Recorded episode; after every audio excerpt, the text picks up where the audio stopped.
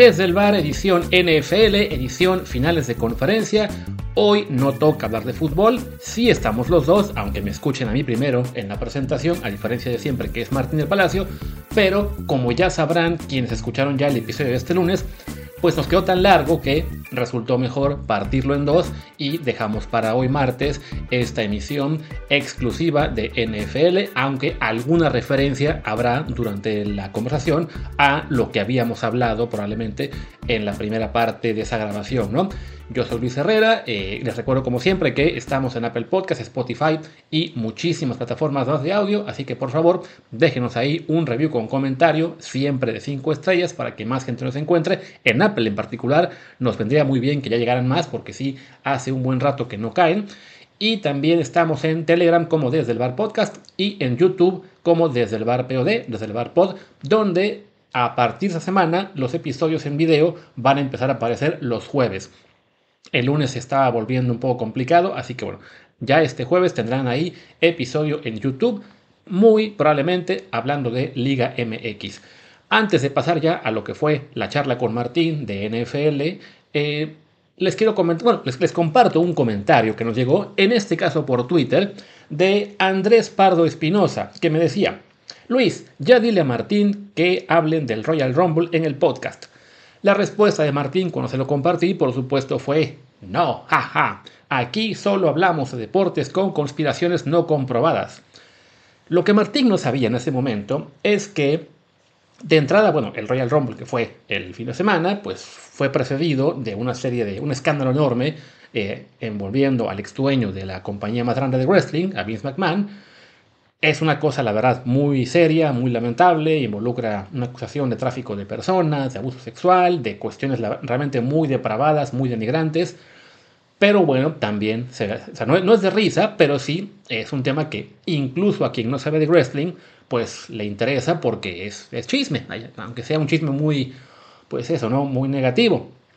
Y yo le conté a Martín, ya aprovechando el tema, pues cómo estuvo la cosa y Martín se, pues, se clavó un poquito, sí, le interesó el tema y le acabé yo compartiendo un enlace con toda la noticia de lo que había pasado en, ese, en este escándalo. En algún punto de la plática hasta me pregunta, ¿pero eso no puede afectar a la WWE en, general? Como que la curiosidad le empieza a picar. Así empieza el fan del wrestling, con curiosidad. No, uno no nace fan del wrestling. La curiosidad lo pica uno y cae. ¿Y qué pasó un día después? Pues que Martín me manda, eh, como hacemos siempre entre amigos, nos mandamos videos, nos mandamos chistes, lo que sea, pues me manda ayer un video, que no importa el video, lo que importa es el audio, y qué casualidad que el tema del que me manda, pues ahora lo van a escuchar ustedes. Hello. I have just one question for you. Are you ready? Am I ready for what? Who's that? Are you ready for this Sunday night when WWE Champ John Cena defends his title in the WWE Super Slam? Pues miren, qué casualidad que el señor del palacio de repente empieza a compartir chistes graciosadas de la WWE. A lo mejor en unas semanas, si le sigo ahí picando la curiosidad, logramos que haya un episodio desde el bar dedicado a WrestleMania.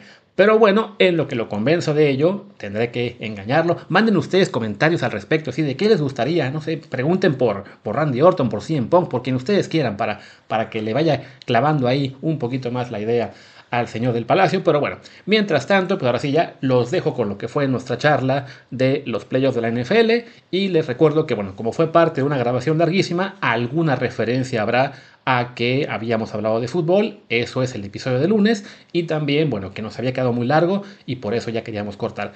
Dicho esto, pues venga la pausa y hablamos de lo que será el Super Bowl Chiefs contra Niners.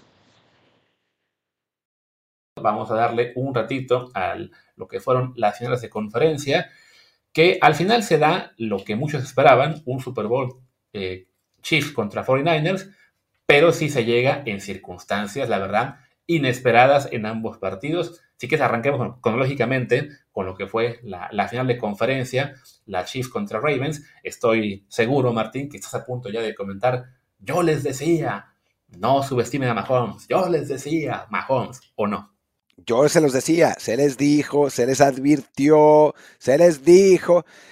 Y es que es la realidad, ¿no?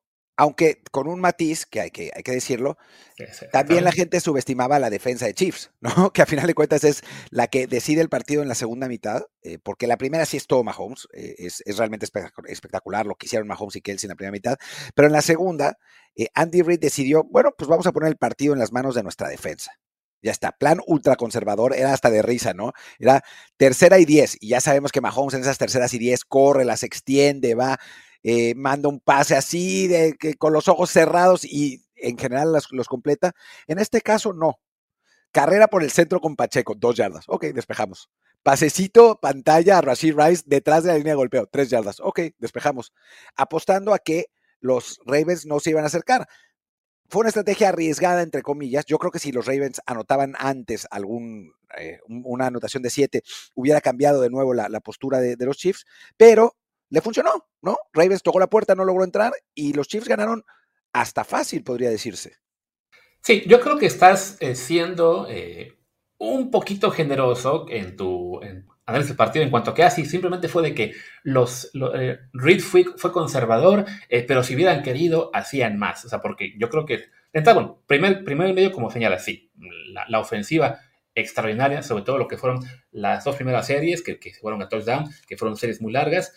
En la tercera serie, de hecho, habían tenido ellos, como se dice, la, la, oportunidad de despegarse porque eh, había tenido un, un, fumble, Lamar Jackson, un grave error ahí, de que pues parecía que podía despegarse con eso Kansas City, pero fallan en cuarta oportunidad y le dan con eso la oportunidad a, Baltimore de, mantenerse, digamos, en este duelo parejero, pero desafortunadamente para los Ravens, pues sí, ellos no, no consiguen hacer puntos y además comienza a darse tiros en el pie una y otra vez, ¿no? O sea, de por sí que Lamar Jackson definitivamente no estaba jugando a su mejor nivel, la defensiva de, los Chiefs estaba realmente muy bien y creo que sí fue el mayor factor en este partido, pero también sí, el hecho de que los, los Ravens pues algo les pasó, ¿no? La presión, el tener enfrente a, Mahomes, sí, y Andy Reid, el, que fuera la primera final de conferencia, creo que la historia de ese estadio, y empezaron las fallas, ¿no? Tan simple como que en esa serie final del, segundo cuarto, en el cual tenían a, Kansas City en la yarda 10 o algo así, y empiezan con los castigos innecesarios. Primero Kyle Van Noy con un este, ay que se estaba peleando, dándole un cabezazo, no me acuerdo quién, 15 yardas gratis, y pocas jugadas, aquel, sino, y luego creo que dos o tres etapas después, eh, el que fue Clowney, que le llega a Mahomes y le da con el casco en la, en el cuello, bueno, en la, barra. No, otras 15 le, dio, le dio un puñetazo en la cabeza. No le dio ah, sí, eso fue después, la del casco fue, fue otra, esa fue en, la segunda mitad. Pero bueno, o sea, fue una serie, la, la, la que fue la, última del segundo cuarto, en la cual le regalan 30 yardas en castigos tontos a, a Kansas City, y eso le permite a los Chiefs eh, lanzar el gol de campo para despegarse a 10. Y luego, sí, en la segunda mitad, pues no, bueno, ese castigo que en el que hablaba, ¿no? En el cual le da con el casco eh, Clowney a Mahomes, eh, la, estupidez de este receptor que tuvo un gran partido, Safe Flowers, pero cometió dos errores gravísimos.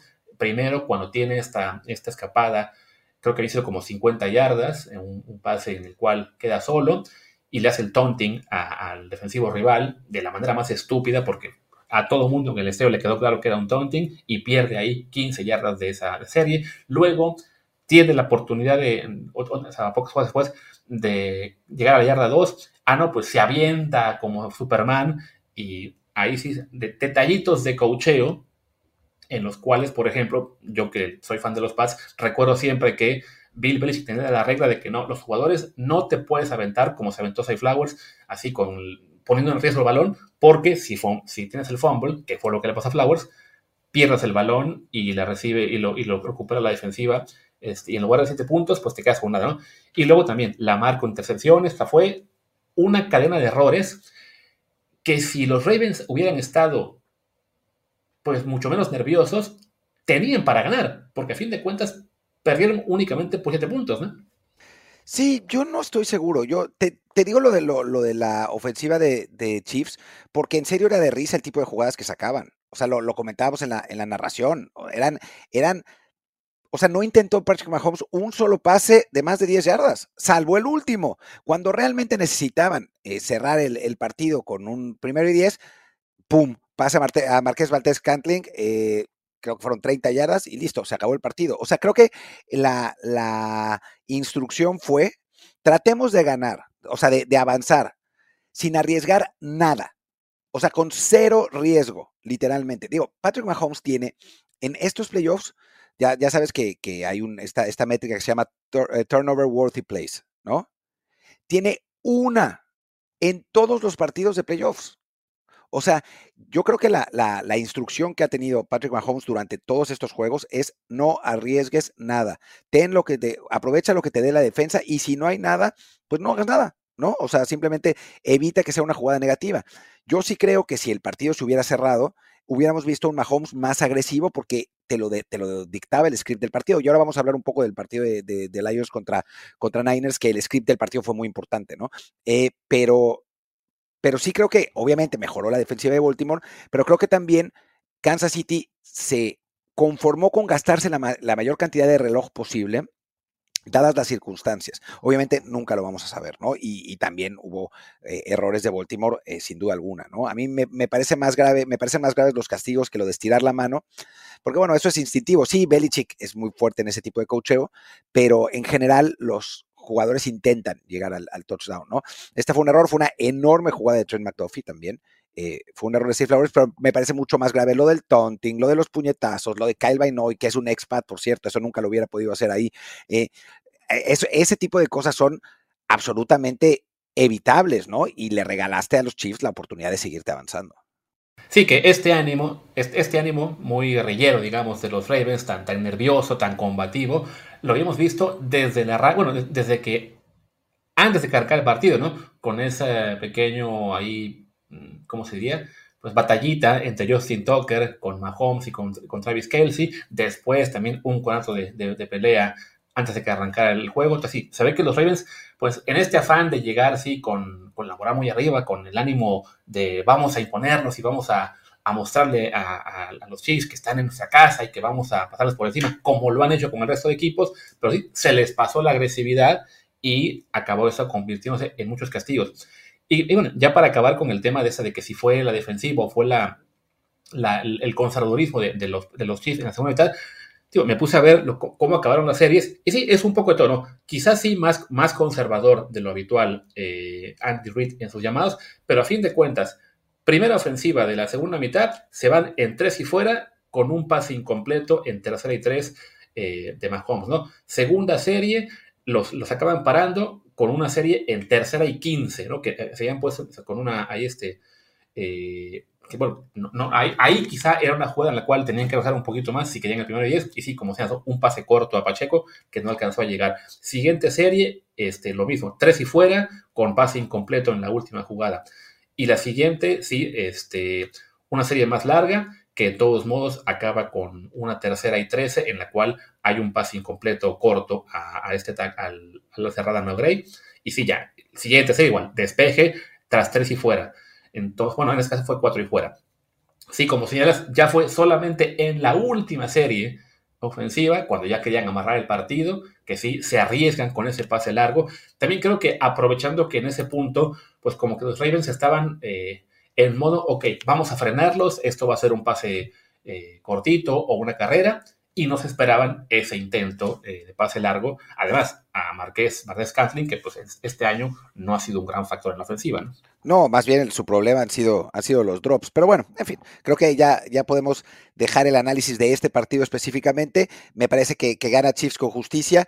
Va a ser interesante ver quién es el favorito para el Super Bowl, eh, para Las Vegas, porque se han visto mucho mejor los Chiefs en los playoffs, pero los Niners tienen mejor equipo, pero por, del otro lado está Mahomes. O sea, va, a ser interesante ver cómo, cómo está eso. Ya tendremos nosotros un análisis del, Super Bowl, sin duda. Eh, pero bueno, podemos pasar al otro juego que quizá tiene más carnita que este, ¿no? Sí, sobre todo porque pues, empezó con el equipo underdog, con los Lions, pues que salieron desatados, eh, jugando, jugando muy bien en la ofensiva y con una defensiva que sí estaba respondiendo eh, a la hora buena para ponerse en ventaja este, 24 a 7 al medio tiempo. Eh, primero, bueno, con un, gol de campo fallado por el pateador de los Niners cuando estaba el partido 7-0 y después con una jugada que en ese momento parecía clave, cuando estabas 21-7 a favor para acabar la, la, segunda mitad, quedan los Lions en cuarta y tres, quizá cuarta y cuatro, que es una situación en la cual su coach, eh, por lo general, se la juega, pero bueno, quedaban 10 segundos, logra contenerse, manda el gol de campo y se ponen a 17 eh, para acabar la, primera mitad. Aquí lo tengo, era una oportunidad de acá estaba, era cuarta y gol en la 3 de San Francisco, y es cuando decide, bueno, y que dio con 10 segundos, entonces que era una jugada en la que típicamente Dave Campbell se la jugaba y iba por todo, parecía que lo iba a hacer incluso, estaba tentado ahí a mandar la ofensiva, pero como que, bueno, alguna vocecita le llegó y le dijo, no, tranquilo, esto es un juego de playoff, hay que ponerse a tres anotaciones de diferencia, y se conforma, entre comillas, con el gol de campo parecía que sí, con esa, con esa ventaja de 7 puntos, pues que los Lions estaban realmente encaminándose a la gran sorpresa, ¿no? Sí, eso parecía, eh, tenía, tenía toda la pinta. Yo, sin embargo, debo decir que eh, yo vi el partido en la mañana, me fui a dormir eh, cuando, ayer en la noche, hora de España, cuando el partido era, iba 14-0 y yo pensé en un momento, si, si pudiera apostar, este sería un buen momento para apostar por los Niners. Porque si uno compara talento con talento, incluso head coach con head coach, los Niners seguían teniendo ventaja. Era para mí bastante sorprendente el resultado, ¿no? Eh, y después, pues se notó que eh, Adam, al propio Campbell, Adam Campbell, le ganó la novatez, ¿no? Eh, le ganó la ortodoxia dentro de su habitual heterodoxia, dentro de su habitual hacer las cosas de una manera distinta. Le ganó la, la digamos, su propio script, ¿no? Porque empieza la segunda mitad, eh, creo que San Francisco mete un gol de campo, eh, reduce la desventaja a 14, y Detroit tiene una serie ofensiva larga y se queda con una situación muy similar, en cuarta y tres me parece también. Era cuarta y dos en la 28 de San Francisco, con lo cual era una, era una oportunidad de gol de campo de 46 yardas, pues un gol de campo que para los estándares eh, actuales bastante manejable, que si, la, que si lo, tiraban, se volverían a poner a 17 puntos, es decir, otra vez a 3 autos de diferencia, ¿no? Claro, con menos tiempo en el reloj y además con un script de partido que todavía les, le hubiera seguido favoreciendo sin duda a los Lions. En, estos casos creo que es muy importante entender eh, que el fútbol americano es un juego emocional, es un juego psicológico, ¿no? Porque digo, hemos visto innumerables veces en NFL y muchísimo más que en otros deportes como el fútbol, que un equipo al que le das chance de, vivir después de que parece muerto, va a regresar y te lo va a hacer pagar, con series ofensivas en los últimos minutos, con jugadas milagrosas, como sucedió, por ejemplo, en, un pase de Brock Purdy del que hablaremos ahora. Eh, pero si le, si, le, si le mantienes, digamos, el pie en el cuello, se va a quedar ahí. Y a todos nos pasó por la cabeza al ver esa jugada lo que sucedió en aquel Super Bowl de Atlanta contra New England cuando el equipo de, Belichick y Brady regresó de una desventaja incluso peor para eh, ganar el Super Bowl. Bueno, pues Detroit, en lugar de tirar ese gol de campo y ampliar la ventaja 17, decide jugársela, no lo consigue y le abre las puertas a San Francisco, ¿no? Eh, San Francisco desde entonces se recupera y no solo le da la vuelta al partido, sino que los propios Lions se lo facilitan con errores increíbles. Aquí, vamos, aquí va la secuencia de lo que pasó tras ese gol de campo fallado. En ese momento quedaban 6.58 del tercer periodo. Falla en, la, falla en esta cuarta y dos, balón para los Niners en su yarda 28. Primera jugada, un pase a Divo Samuel, 17 yardas, se quedan en la 45. Segunda jugada de esa serie, un pase largo de Brock Purdy que parecía que se lo quedaba el defensivo, pero le rebota en la cara y eso le permite a Brandon Ayuk tomar el balón y acaba siendo una ganancia de 51 yardas que deja a los Niners en la 4 de Detroit.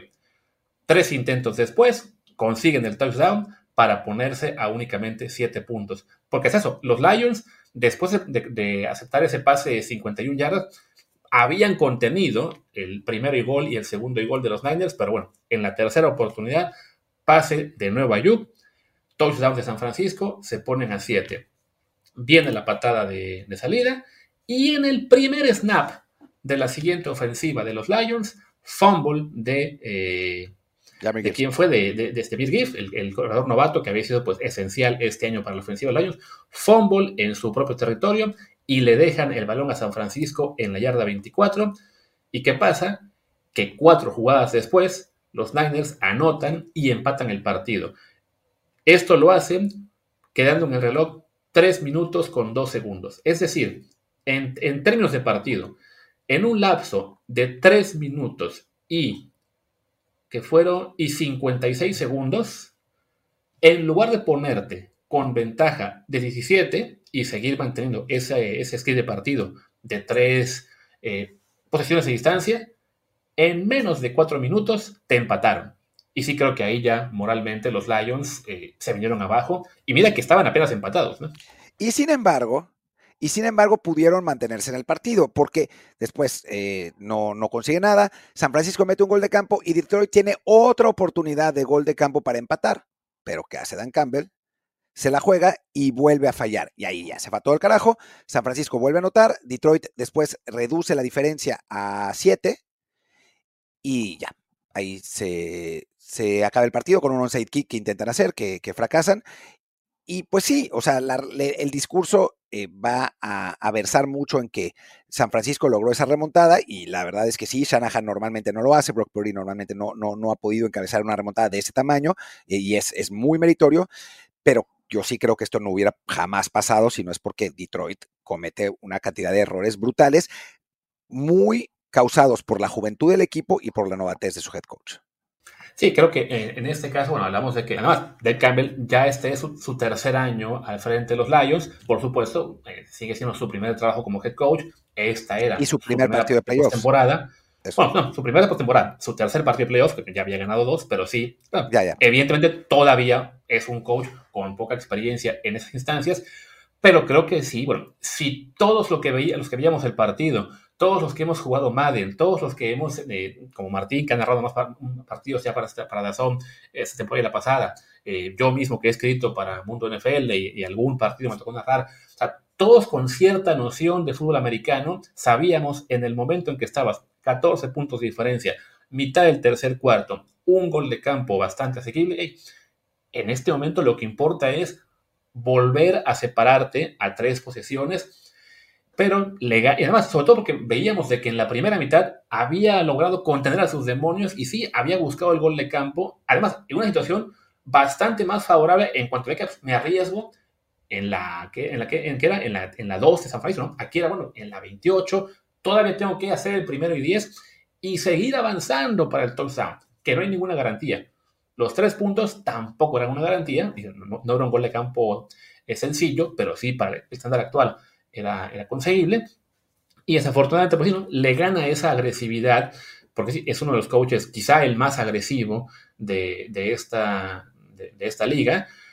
Pero y hay gente que lo estaba defendiendo anoche porque dice, bueno, es que estamos eh, comentando ya con el resultado, pero se tiene que pensar en el proceso. A ver, el proceso que siguió Dave Campbell es el mismo que seguía también Brandon Staley con los Chargers y que le costó muchos partidos y que, que se le criticó por eso. de, no puedes ser agresivo por el simple hecho de que tú quieres ser agresivo. Es, tienes que también entender, como decía Martín, ¿no? lo que es situación de partido, la, emoción que causa, el, cambio en la moral del equipo que puede causar el saberte dominador y que de repente dejaste la puerta abierta para, para el equipo rival, sobre todo considerando que enfrente tenías al que para muchos es el mejor equipo de la liga, por lo menos uno de los mejores tres, que tú eras el underdog, pues en, algún punto Dave Campbell tenía que pensar eh, de una forma más inteligente, porque además no es este el primer partido que le cuesta a su equipo por este afán de agresividad. Apenas semanas antes eh, había pasado con los Cowboys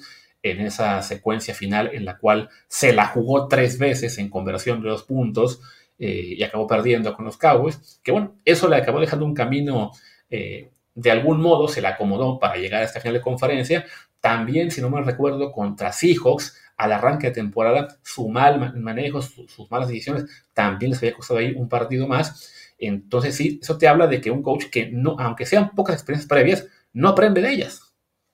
Sí, no, claramente no. Eh, un, detalle más de, lo que dijiste, no es lo mismo de eh, perder un, un 3 y fuera, de un 4 y fuera, perdón, en la yarda 4 que en la yarda 28, también por la posición de campo que alejas al rival, ¿no? O sea, eh, dejarlo encerrado en la yarda 4 te, te, o sea, condiciona muchísimo al rival a que tenga que recorrer 96 yardas para avanzar. Además, eh, cualquier error puede, puede terminar en safety. Es, es, difícil, ¿no? En la yarda 28 tienes muchísimo más, más campo para, eh, pues para desarrollar. Y también hay que decir que pues los Niners tuvieron su dosis de suerte, ¿no? O sea, si ese pase de, de Purdy termina siendo interceptado como debió ser, en lugar de pegarle en la cabeza al, defensivo y en las manos de, Divo Samuel, perdón, de Ayuk, eh, pues otro, otro gallo hubiera cantado. Pero bueno, pues los campeones también tienen, pues, merecen, o sea, hacen la suerte que se merecen, ¿no? O sea, a final de cuentas, eh, no, no para quitar, quitarles crédito para nada. Veo, eh, Luis, ya para cerrar, porque ya nos pasamos de 50 minutos, que por el momento las apuestas ponen a San Francisco como 1.5 favorito sobre los Chiefs. ¿Estás de acuerdo? Sí, bueno, es 1.5 puntos de, favoritismo. O sea, que es, es un juego muy cerrado. Sí, porque ahí se podía entender como que estaba una apuesta muy, muy favorable. No, es, es un partido muy cerrado que en este momento sí deja el spread 1.5 a favor de los Nets, que me sorprende, la verdad, considerando que los Niners llegan a ese Super Bowl. Vaya, no se puede que jugando mal, pero sufriendo muchísimo, ¿no? O sea, pudieron haber perdido con Green Bay, quizá debieron perder con Green Bay, debieron perder sin duda con Detroit y ahora se enfrentan a Mahomes y a Andy Reid y a una muy buena defensiva de los Chiefs y que aparecen como, como favoritos, sí me, sorprende un poco. como sea, ¿no? si en este momento pudiera apostar, quizá me animaría a ir con, con los Chiefs porque sí en el... Pues creo que han llegado además pues mucho mejor probados a este Super Bowl tras ganarle a, a los Bills y a los Ravens, pues un par de, de, peleas de peso completo, ¿no? Los Niners sufrieron contra dos pesos crucero.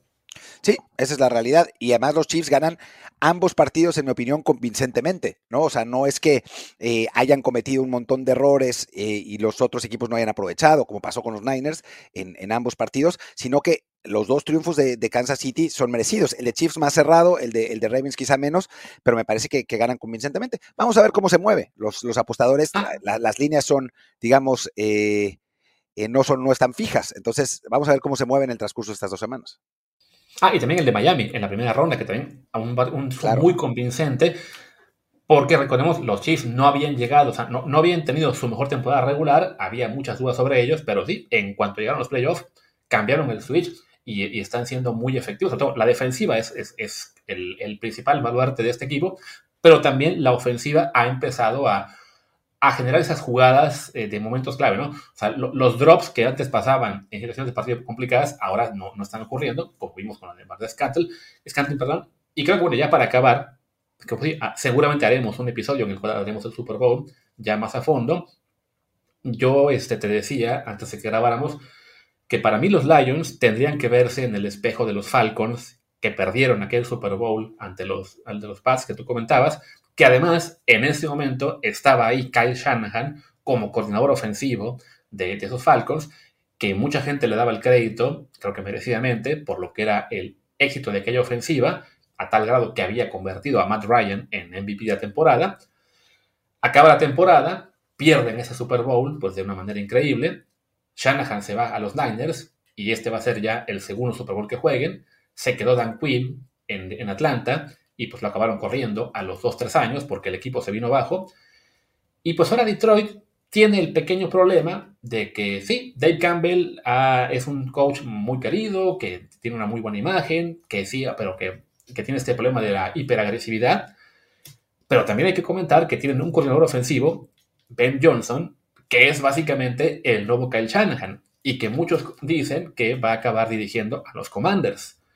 Quizás estoy hablando un poco, sí, desde la rabia del partido, porque sí, le había generado, me había generado Detroit un, este, pues un sentimiento así como afectivo de que quería que ellos llegaran. Pero la verdad, yo no veo tan loca la idea de ¿sabes qué? Con la pena de Campbell, lo hiciste muy bien, pero la pieza esencial de este equipo de coaches es el coordinador ofensivo. Yo mantendría, yo le, yo le ofrecería el puesto a Ben Johnson para que se quede y chao Dave Campbell nah, no puedes correr, no puedes correr a tu head coach que te llevó a, la final de conferencia. O sea, sí la cagó y, puede ser que, lo pague Detroit, pero no, no, puede, no puedes hacer eso. Además, parece que es una figura muy inspiracional. Yo estoy, ojo, eh, yo estoy de acuerdo contigo en que Detroit me parece que no va a volver a llegar aquí. o sea, tengo, tengo esa impresión. O sea, creo que Green Bay es el equipo a vencer en esa división la temporada que entra. Eh, pero digamos que no, no hay manera, ¿no? O sea, los, los Lions no habían llegado a una final de conferencia desde no me acuerdo cuándo, hace un montón de tiempo. Es un equipo que nunca ha llegado a un Super Bowl. O sea, no, no, no veo cómo. Ahora sí que en em, dirección de equipos de fútbol situacional, no puedes correr a tu head coach que te llevó a, las alturas donde no habías llegado nunca. Bueno, nunca. estoy, estoy de acuerdo en que no va a pasar, pero ojo, es, el, es la misma disyuntiva que vivieron los Falcons hace, ya que fue, eh, se me van siete años, si no me equivoco, no miento. Creo que seis años, cuando se fue Cal Shanahan. Y lo mismo, bueno, no puedes correr a Dan Quinn que te llevó al Super Bowl. Eh, quizá quien te llevó o quien tuvo más peso en esa llegada fue Cal Shanahan. Y se ve ahora con Dan Quinn, este, pues que acabó siendo despedido a los dos años, que ahora está de coordinador defensivo con los Cowboys, que se rumora que quizá se vaya ahora a los Seahawks, aunque no, ya no es tampoco el favorito para el trabajo. Pero bueno, su carrera, digamos, como coach, pues vino muy a menos, y los Falcons, ni se diga, pues se, se desplomaron, y Kyle Shanahan está en su segundo Super Bowl con los Niners. Sí, sí, sí, Entonces, es verdad suena imposible, pero yo sí, como, como tú mismo lo comentas, ¿no? Los Lions quizá no van a regresar a esas instancias, pues sin Ben Johnson, yo estoy convencido, no van a regresar. Sin Dave Campbell, pero con Ben Johnson, yo creo que podían volver. no va a pasar, pero tenía que planteárselo. Y tampoco sabemos cómo es el liderazgo de Ben Johnson. Obviamente Dan Campbell sí es un líder, en fin.